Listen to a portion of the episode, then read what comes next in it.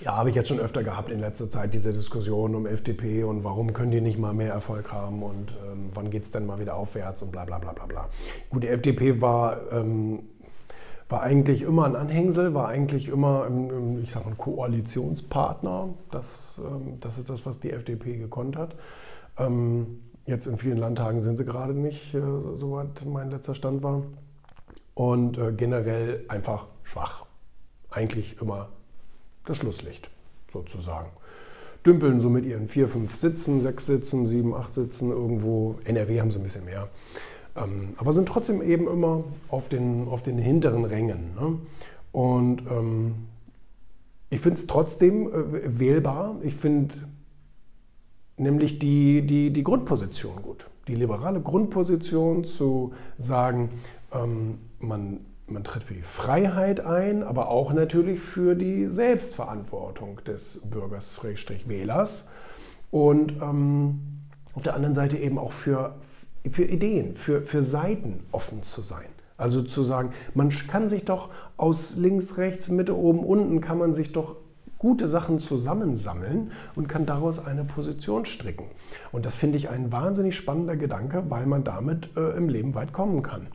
Und ich glaube, das passt auch zu Politik. Aber, und das, und, und das war, oder das ist der Tenor der meisten Gespräche. Die FDP wird es niemals irgendwie nach oben schaffen. Warum nicht? Ähm, weil, weil sie sich naturgemäß nicht so festlegen kann und nicht so eine starke Position links oder rechts beziehen kann, weil sie logischerweise die FDP als liberale Partei ist. Und ja, da geht das logischerweise nicht, weil es schon in der Satzung sozusagen steht.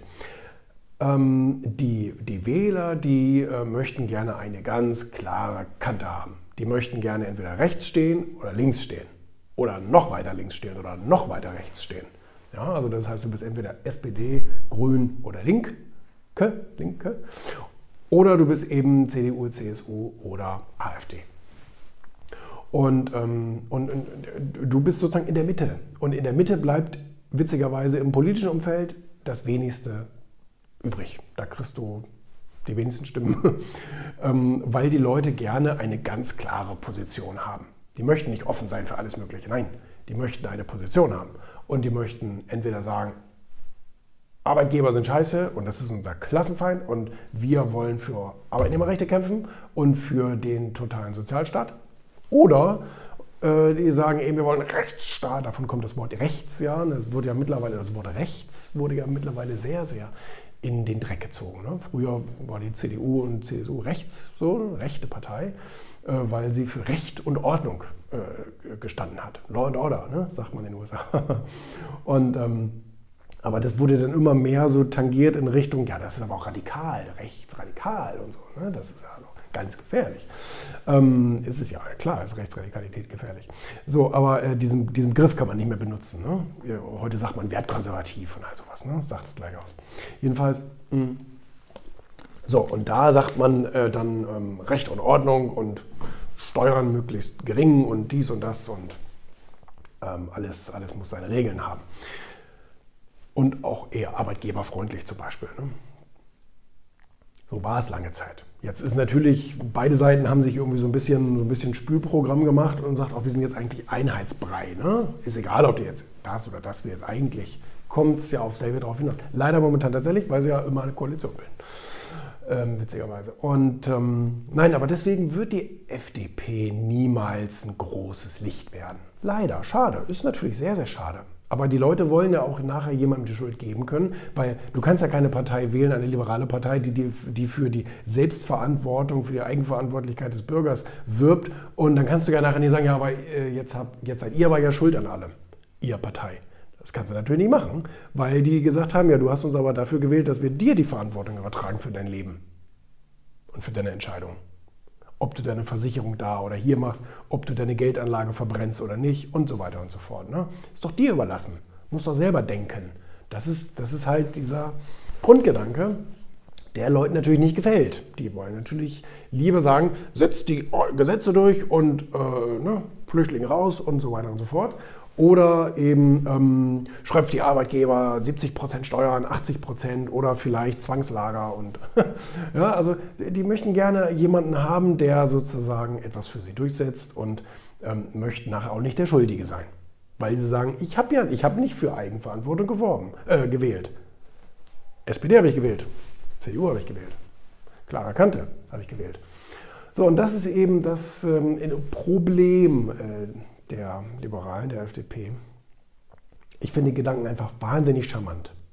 Aber davon gibt es in Deutschland eben nun, das kannst du auch in jeder Umfrage lesen, dieses Thema Eigenverantwortlichkeit und so. Ne? Das ist einfach nichts, was populär ist. Das ist nicht beliebt. Das ist nicht beliebt. Nein. So ist das. Und deswegen müssen wir damit leben dass wir da nie richtig auf den grünen Zweig kommen oder auf den gelben Zweig, äh, sondern wir werden dann immer Anhängsel sein. Ne? Also ich, meine, ich bin kein Mitglied in keiner Partei, aber ich sympathisiere halt eben mit den Gelben. Und ähm, da werden wir aber immer Anhängsel sein, ne? werden wir immer der Koalitionspartner sein oder wie auch immer, oder die Opposition.